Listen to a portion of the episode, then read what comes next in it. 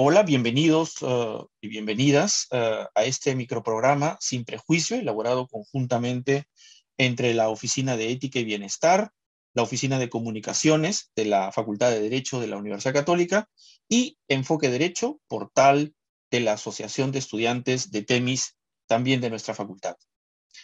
Uh, vamos a continuar con la secuencia de entrevistas que venía elaborando magníficamente mi colega Fernando del Mastro y que asumimos desde ahora, intentando ponerle la misma vocación en estas entrevistas que nos parece sumamente importantes. Esta vez contamos con la presencia de la doctora Marianela Ledesma Narváez, ya creo que la conocen eh, suficientemente, no, hace, es necesario mucha presentación, sin embargo, eh, magistrada del Tribunal Constitucional, eh, en ese sentido la segunda mujer en integrar esta magistratura y la primera en ser su presidenta actualmente, un hito histórico que eh, marca, uh, marcará evidentemente la historia del Tribunal Constitucional en el Perú. Bienvenida, Marielena, en este programa. Nos honras con tu presencia. Muchísimas gracias por tenerte aquí. Eh, buenas tardes, muchas gracias más bien por la invitación. Para mí es un placer compartir con ustedes algunas este, experiencias de vida, sobre todo con la comunidad de la Universidad Católica. Gracias, Marilena.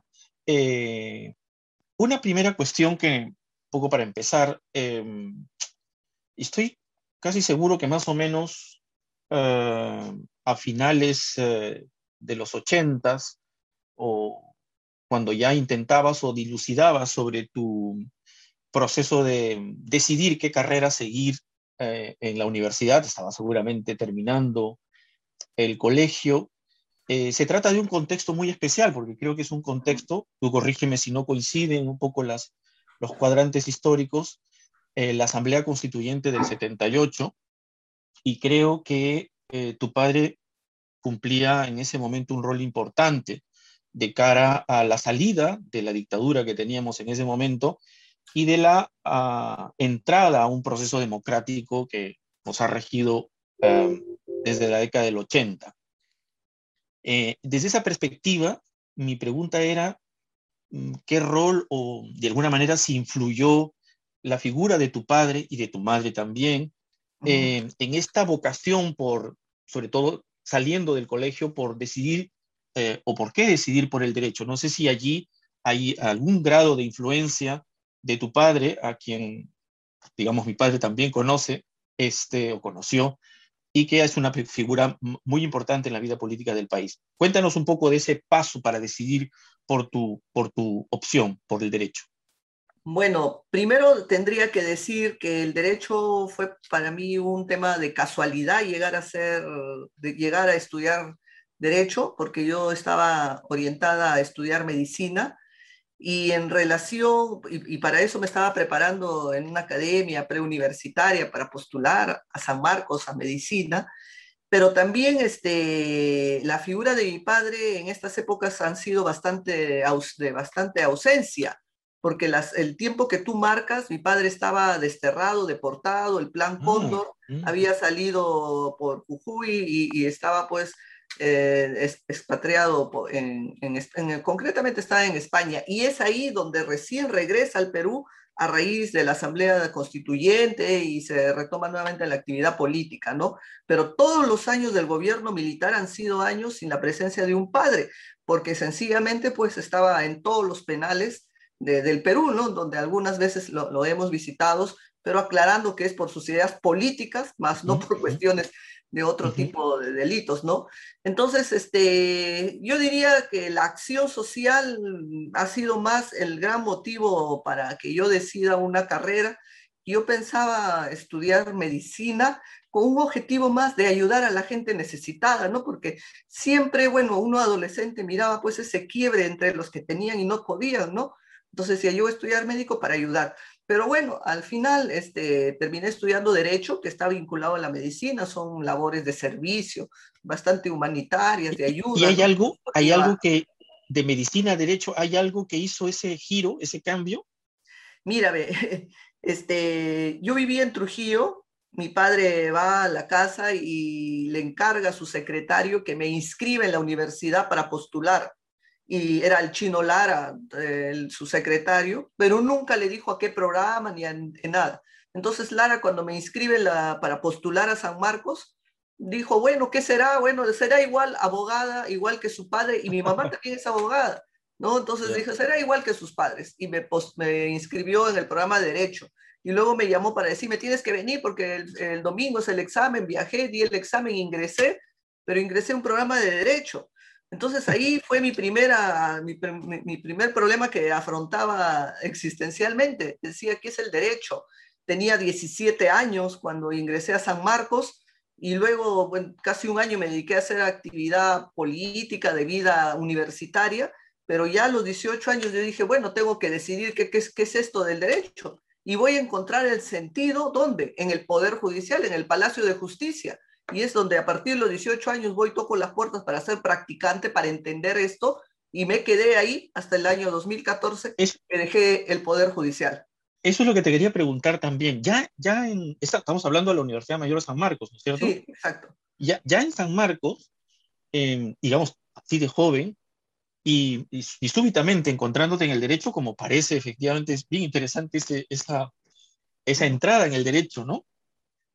Eh, este descubrir lo que es el derecho, mm, yo te iba a preguntar cómo es que, si, le vas encontrando gusto a algunos cursos, algún profesor, digamos, va, va, generando como el, gusto por el, por el derecho en sí, como para que, digamos, persistas en mantenerte en el derecho, pero también en esto último que acabas de decir, es decir, de frente o directamente eh, ir al Poder Judicial a, practicar, me imagino, claro, como, como practicante. Es decir, dado que es súbito tu entrada, un poquito súbita, tu entrada a la Facultad de Derecho, a la Universidad de San Marcos, ¿cómo, cómo, cómo ocurre este ya verdadero gusto o, digamos cierta satisfacción por, por lo jurídico, digamos, ¿no? Y a la par, ese ir de frente a un servicio que es un servicio público, ¿no? Al Poder Judicial. Sí, bueno, siempre he dicho que yo tengo dos alma mater en mi formación jurídica. Uno es San Marcos y otro el Poder Judicial. Ingresé al Poder Judicial a los 18 años de practicante y tuve la posibilidad que a los 19 años me nombraran como oficinista, como amanuense, como trabajo técnico. Entonces me permitía vivir el, derecho desde no solo desde el conocimiento teórico que pueda darse en la universidad, sino en la realidad, lo que se apreciaba en los juzgados, en las salas, donde yo era una auxiliar de justicia, ¿no? Entonces ahí he ido formándome y encontrando la razón de ser del derecho. Mm. Siempre me pregunto, no sé si algún día lo, habré encontrado o no, pero he intentado encontrarlo en, los pasadizos y en los casos y en la vida judicial, ¿no? Y, para mí ha sido el gran, la gran motivación, ¿no? de, de mantenerme eh, eh, entendiendo el sentido del derecho a través de los casos, de los conflictos, de las necesidades de las, de las personas que buscaban por lo menos una, una solución con, en justicia, ¿no? Entonces, mm, esa ha sido más o menos la experiencia que esa dupla que me ha permitido San Marcos y el Poder mm. Judicial construir en mí, eh, por lo menos, una, un gusto por el derecho. Interesante porque seguro te, te, desde temprana edad, al estar practicando en, el Poder Judicial, lo que significa un contacto día a día con casos, desde los más cotidianos hasta algunos más complejos, te permitirían los cursos en la facultad poder preguntar eh, con muchísima más este, acuciosidad o por lo menos poner en aprietos a algún profesor, pero me parece que la vitalidad de los casos permite a uno potenciar lo que va adquiriendo como conocimientos eh, y no como recepción muerta de la información, ¿no? No sé si tú has notado esa, ese enriquecimiento, porque entiendo lo que dices, es decir, dos, dos maestros, ¿no? La universidad y San Marcos, pero no solo son dos por paralelos, sino dos que se, se comunican y que se mutuamente se retroalimentan. No sé si lo viste así tú.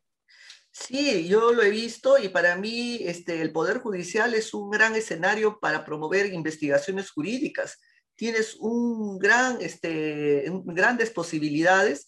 Mira, y toda la literatura a veces que he podido construir, los libros que he podido escribir, que ha sido producto más de la experiencia, de lo que día a día yo aplicaba al caso, cómo se interpretaba la norma, y luego vino una editorial que le gustó todos los apuntes y lo, y lo terminó este, convirtiendo en libros, ¿no? Que al final terminaban la mirada del qué hacer del día a día a través de los juzgados, ¿no? que es muy distinto a la mirada del debe ser, del aspiracional que se construye en las aulas o el conocimiento universitario. ¿no? Mm. Este espíritu, Marianela, eh, digamos, de preocupación social, noto que está desde la entrada, evidentemente, a la universidad y seguro desde antes, ¿no? Y, por eso tenía una pregunta que creo que ya no tiene sentido. La pregunta de, pensaba que más o menos al final de la carrera, los últimos ciclos de la carrera de Derecho, empezabas a dilucidar tu inclinación por la función pública, pero creo que esto ya estaba marcado desde antes. Mm. Por lo que noto entonces que, que digamos, la, la carrera privada, la, eh, ocupar alguna función privada, digamos, en eh, no, estaba en tu, digamos, en tu parte de tu perfil vocacional.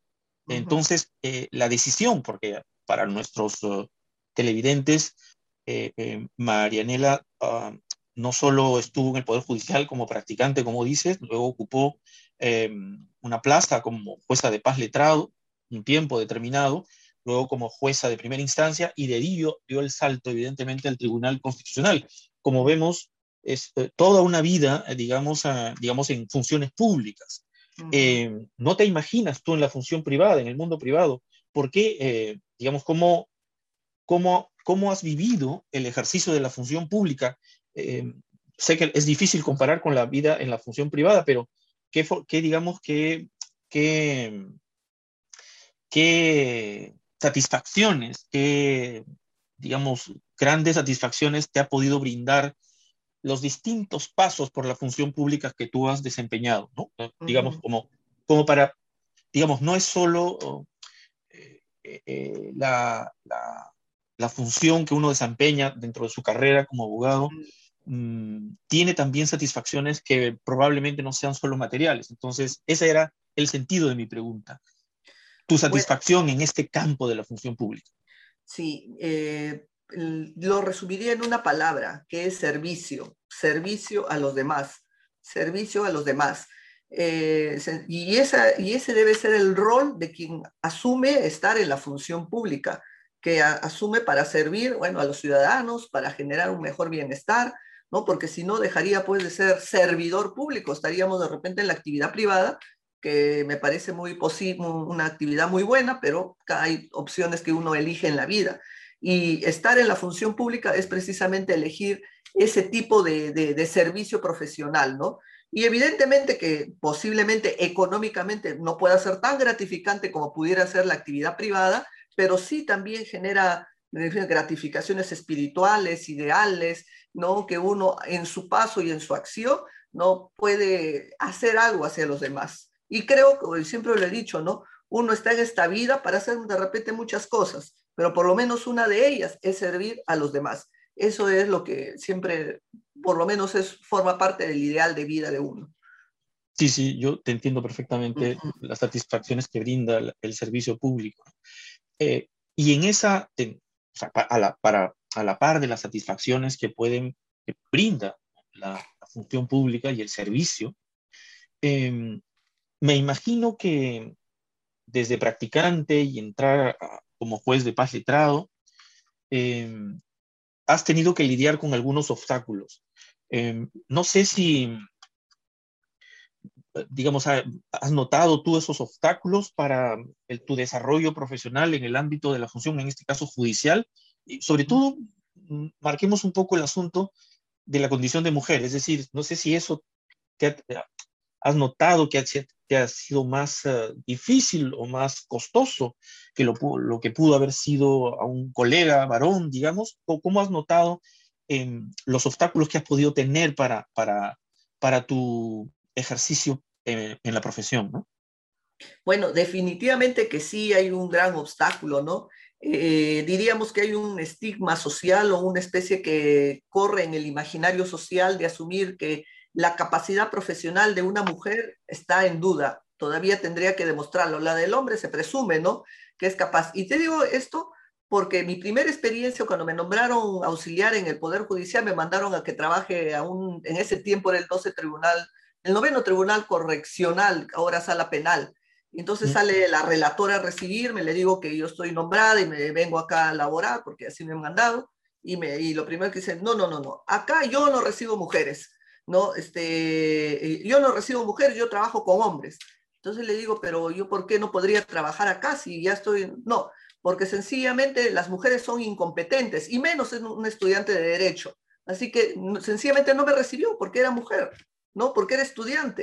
Entonces yo le dije, pero déme la oportunidad de, demostrarle que, que lo que usted piensa no es así, sin ninguna oportunidad. No acepto yo mujeres, una mujer contra otra mujer. ¿Eso qué viene a decir, no?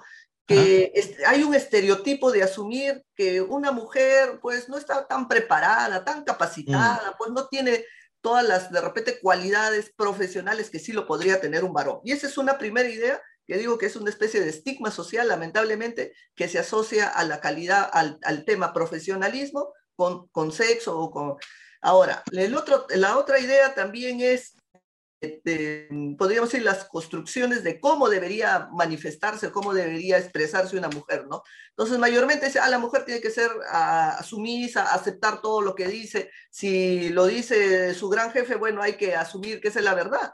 Pero en una lógica, por lo menos que en mi casa no lo hemos practicado, donde uno también tiene la libertad de opinar, de decir y hablar fuerte y directo, pues también eso, eso era otro de los puntos que no cuadraba Muchas mm. veces en mi paso por mm. el Poder Judicial, ¿no? Había cosas de quién se ha creído para que venga a decirnos que esto no es así o que ella mira de una manera diferente a lo que nosotros estamos mirando, ¿no?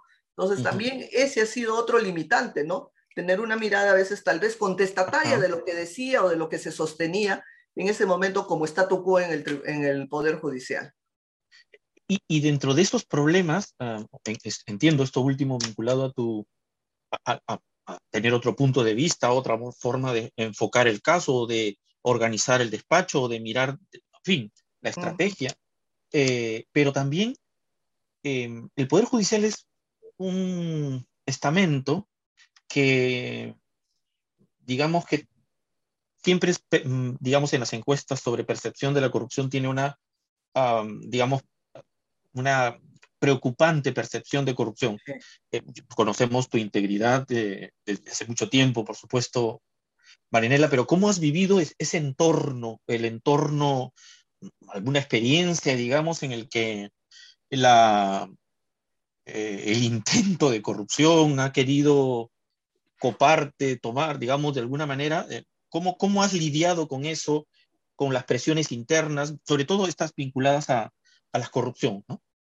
Sí, mira, eh, es inevitable, y además sería mentir, que en el Poder Judicial pues hay manifestaciones lamentablemente de corrupción, pero uno vive en el sistema, pero uno no significa que se va a contaminar y, va a seguir pues en la misma línea. Yo me puedo, yo hablo con las personas que sabe sé que tienen una conducta media sospechosa, unos presidentes, que no voy a decir sus nombres, que cuando tenían que resolver algunos casos, algunas medidas cautelares, y sabían que yo estaba en el juzgado, lo único que me, como era supernumerario, lo que hacían era que me, que me retire, que me vaya a mi casa nada más y que iba a llegar otro reemplazo. Yo le decía, ¿y a dónde voy a ir? No, váyase a su casa, ¿no? Porque va a llegar otro juez a reemplazar y va a seguir impulsando el despacho. Ah, Después me enteraba de, de, ciertas perlas que sacaban los jueces que llegaban con ciertas consignas a hacer lo que tenían que hacer. Bueno, eh, por algo yo agradecía que por lo menos a mí nunca me hayan pedido que haga algo irregular, ¿no? Y segundo, aproveché el tiempo en escribir, en publicar, ¿no? Sobre la experiencia misma de la vida judicial, ¿no? Pero sí, lamentablemente, eso es una constante que espero que algún día pueda ser superada en la actividad judicial. Es que tal vez sea que cuando el carácter eh, irradia una, un perfil, y eso se va haciendo firme, ya es como una suerte de antídoto, ¿no? Es decir, la gente ya no se acerca y no se aproxima, más bien intentan mecanismos más, simplemente directos para que no, no estés en el escenario, no aparezcas en el escenario. Yo creo que eso es también es un interesante fenómeno, el de la corrupción, sabe a quién llegar y sabe a quién no llegar. Exactamente.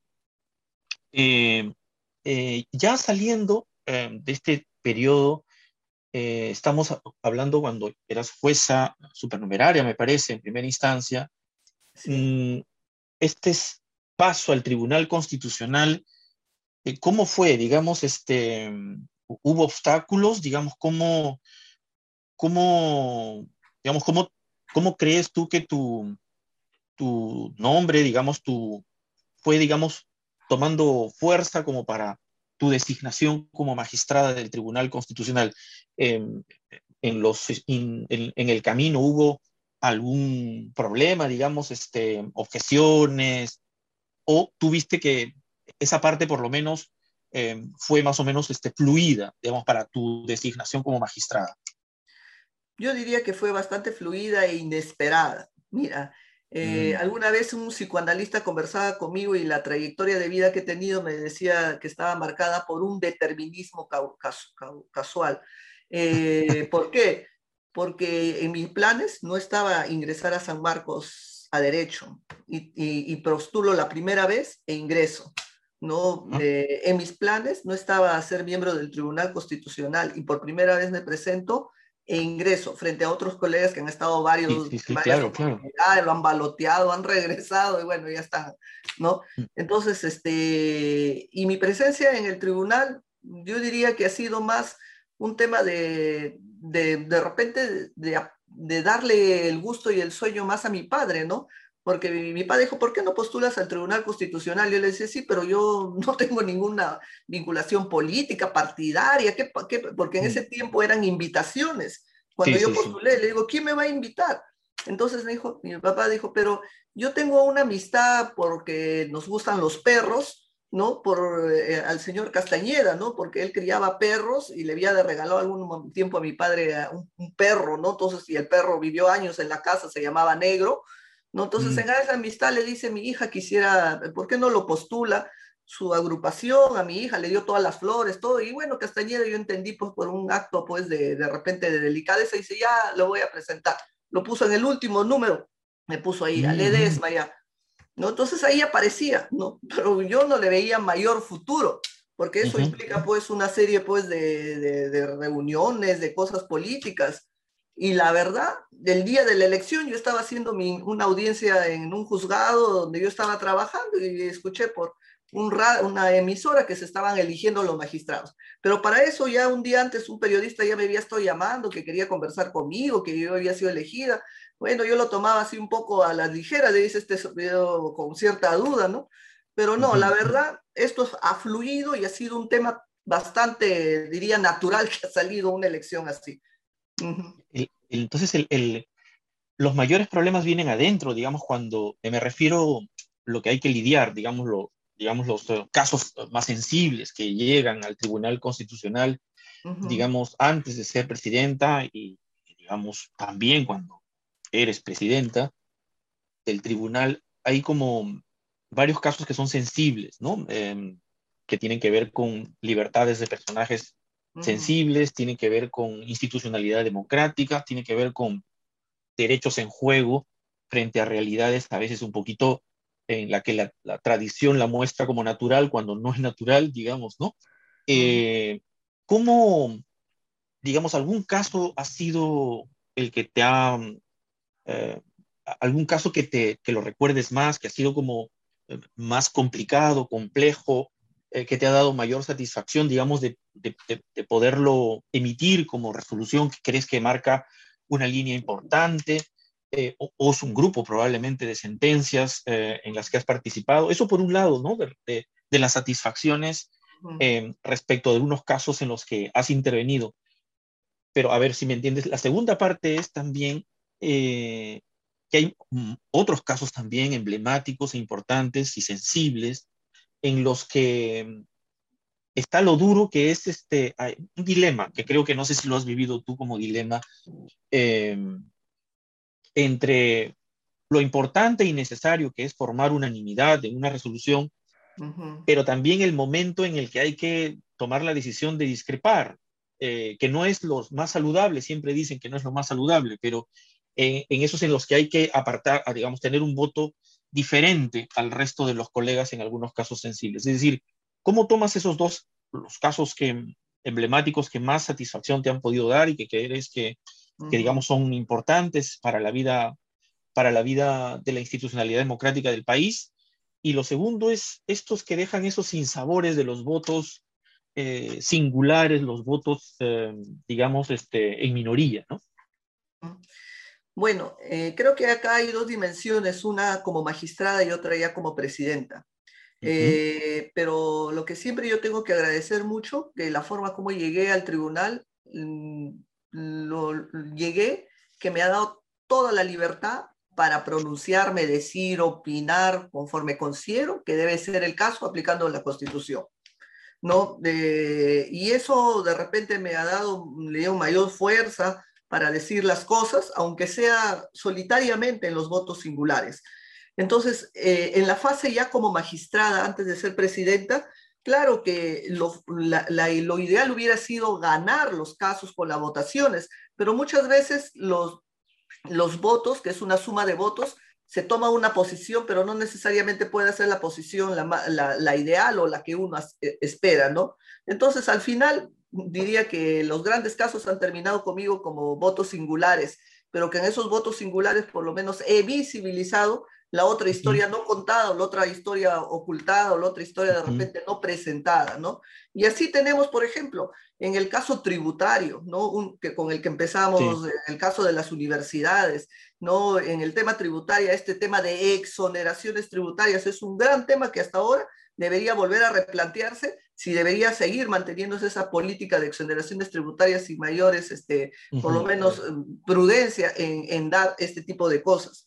También hemos ah, visto en los temas de los derechos eh, individuales, ¿no? El matrimonio entre las personas del mismo sexo. Lamentablemente el caso Garteche no se ganó, pero se dejó un voto que por lo menos dirá algo a futuro cuando alguien decida retomar este caso. El derecho a la protesta, que está como en, germen, ¿no? Como que, eh, que, quedó como en germen, ¿no? El derecho a la protesta. También, por ejemplo, eso fue una de mis ponencias, no ganó, pero por lo menos se dejó escrito desde la, una idea, aunque sea en minoría contraria, pero es una mirada diferente que algún día se revisará y de repente se puede aceptar. El tema de los toros, el tema de los gallos, el tema mm. cultural, ¿no? De cómo nos conectamos con estas expresiones. También se perdió, pero también se visibilizó, ¿no? Ese otro lado, entre comillas, llamado cultural.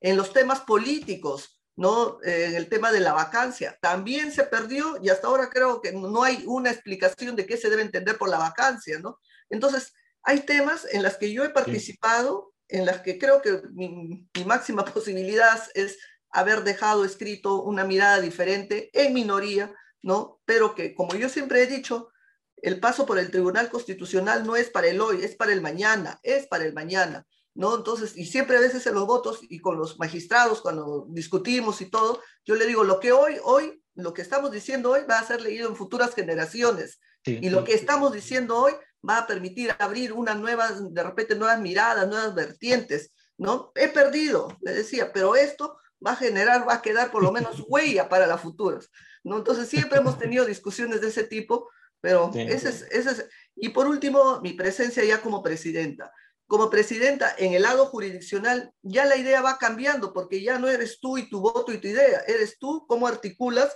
con diferentes criterios para al final sacar una posición en el tribunal. Y ese también ha sido, bueno, también otra forma de... de, este esa es la línea que has impreso como presidenta, ¿no? La transparencia y, digamos, la, la decisión de resolver con oportunidad los casos sensibles, ¿no? Que creo que es este, eh, tu, uno de los sellos que has impuesto en, tu, en el ejercicio de tu presidencia. La transparencia es un tema bastante importante, como lo has mencionado, ¿no? Eh, eso se está imponiendo, ¿no? Como veo también el tema de, del portal, de, de, la información ya cada vez más completa que existe para poder este, acceder a, a, los expedientes eh, en giro. Sí, Iván, y lo, para mí lo más grandioso fue haber roto la famosa reserva donde las deliberaciones, hasta ahora lo mantenemos, ¿no? Pero por lo menos en casos emblemáticos se abrió la, deliberación pública, todo el mundo escuchó cómo deliberamos, cómo votamos, ¿no? En casos emblemáticos como por ejemplo el cierre del Congreso, en, el carro de, en el caso de los, de los toros, también hubo otro caso ya, eh, pero han sido casos donde públicamente, yo soy de la idea, ¿no? Que las deliberaciones de un alto tribunal que va a impactar en la vida de los ciudadanos tiene que ser abierto, así como lo hace de repente el Congreso cuando decide asumir una norma, igual forma el tribunal cuando decide tomar una, una ley una, o controlar una norma de implicancia general. Sí, me parece fundamental ese tipo de, de, de políticas de transparencia, me parece genial. Yo, no quiero molestarte más, Marinela, que quiero terminar con una pregunta, o sea, por lo menos de nuestra parte, y, para otra vez nuestros televidentes, este, la profesora Marianela Ledesma es profesora también en nuestra casa de estudios, por supuesto, de la Universidad Católica, ya enseña seminario de integración en Derecho Civil y Procesal Civil, y también ha dictado un curso en, en la maestría, en el posgrado. Em, como profesora nuestra también de nuestra casa, eh, dos cositas quería preguntar para ir, para que cerremos un poco la reflexión tuya, ¿no?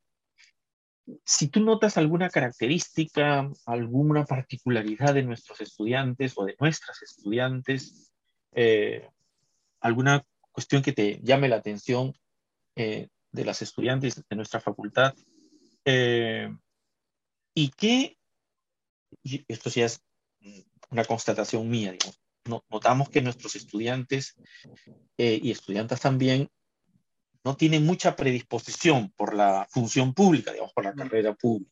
Sí los hay y ha, crecido un poco eso eh, a lo largo de este tiempo, las últimas décadas, pero uno, eh, ¿qué características notas, qué perfiles notas? Y finalmente, tú, ¿qué les dirías a los estudiantes y a las estudiantes, especialmente de nuestra facultad, mm, poco de cara a, por lo menos que tengan en cuenta este espacio de la función pública como opción. Yo sé que probablemente tengan que dilucidar, pero ¿qué les dirías tú como, ya, desde, tu formación, una mujer en derecho, creo que ya con solvencia, ah, colocada en una, en una posición ah, de mucho servicio para el país y, que lo haces evidentemente con, con gran solvencia? Bueno, eh, tendría que, sí, uno de los temas que he advertido en la universidad es el poco interés por lo público, ¿no? Siempre es, la vocación, el interés de las alumnas y alumnos está para el tema del derecho privado, ¿no? Pero sin embargo, el derecho público también es un escenario donde deberían explorar y de repente motivar e ingresar a trabajar, ¿no? Porque más allá de nuestra formación profesional que podemos hacer, también somos seres humanos y pienso que el ser humano al final está eh, en, la vida social para de repente cumplir un camino, para creer o hacer realidad ideales, valores, ¿no? Y, pienso que ese complemento es lo que podríamos alcanzar eh, ingresando en la función pública, ¿no? Para eh, hacer de nuestra vida, de nuestro profesionalismo, un servicio a los demás, ¿no? Un servicio a los demás. Y eso genera satisfacciones más allá del dinero, más allá de los temas materiales que pueden ser buenos, pero no son lo determinante en la vida, ¿no?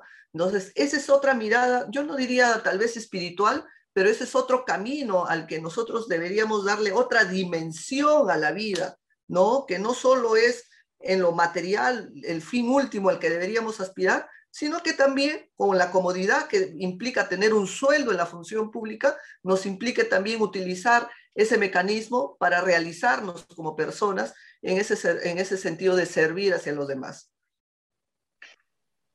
Puede, puede sonar idealista, puede sonar idealista, pero te, digo, mira, este, y para no robarte mucho del tiempo, cuando yo juramenté la presidencia, cuando yo juramenté la presidencia, lo juramenté bajo las, los acordes de la masa. Sí, lo vimos, lo vimos. De la masa, ¿no? Donde digo, si yo no creyera en la balanza, en el equilibrio, en mis sueños, en mi voz, ¿de qué sería, no? O sea, el ser humano tiene que trascender, pues no puede ser, ah, tiene que haber valores, ideales sobre el cual uno camine y crea y haga algo por ello, ¿no? Entonces yo tengo esa lógica y me gustaría y que otras personas, alumnas, también irradiar esa mirada, ¿no? Yo creo que, que sí, eh, la, la, verdad, eh, felizmente la universidad está empezando a dar ese giro. Eh, era muy marcado, evidentemente, la, la, la opción del derecho privado, pero ya tenemos varios años en los que esperemos que eh, con testimonios como los tuyos y de otros profesores nuestros y profesoras que también están en la función pública, podamos tener allí un equilibrio dentro de nuestros alumnos y alumnas que encuentren, como tú lo has dicho muy bien, en la función pública una forma de realización uh, personal, profesional y también, por no decirlo, de compromiso con el país, que, que es este, importantísimo. ¿no? Quiero agradecerte muchísimo, Marianela, por esta entrevista. En realidad, este, eh, no, no, sé cuánto tiempo te quede en, la, en el cargo, no sabemos lo que venga políticamente, pero esperemos que en el tiempo que quedes todavía sigas impregnando el sello en, en tu impulso por esta transparencia, por la oportunidad de tener decisiones eh, en los casos sensibles en el país y, eh, y, tenerte siempre en nuestra casa de estudios, ¿no? Como profesora que eres, ¿no? Mm. Muchas gracias, Marinela. Muy no, Gracias a ustedes también por la posibilidad. Gracias.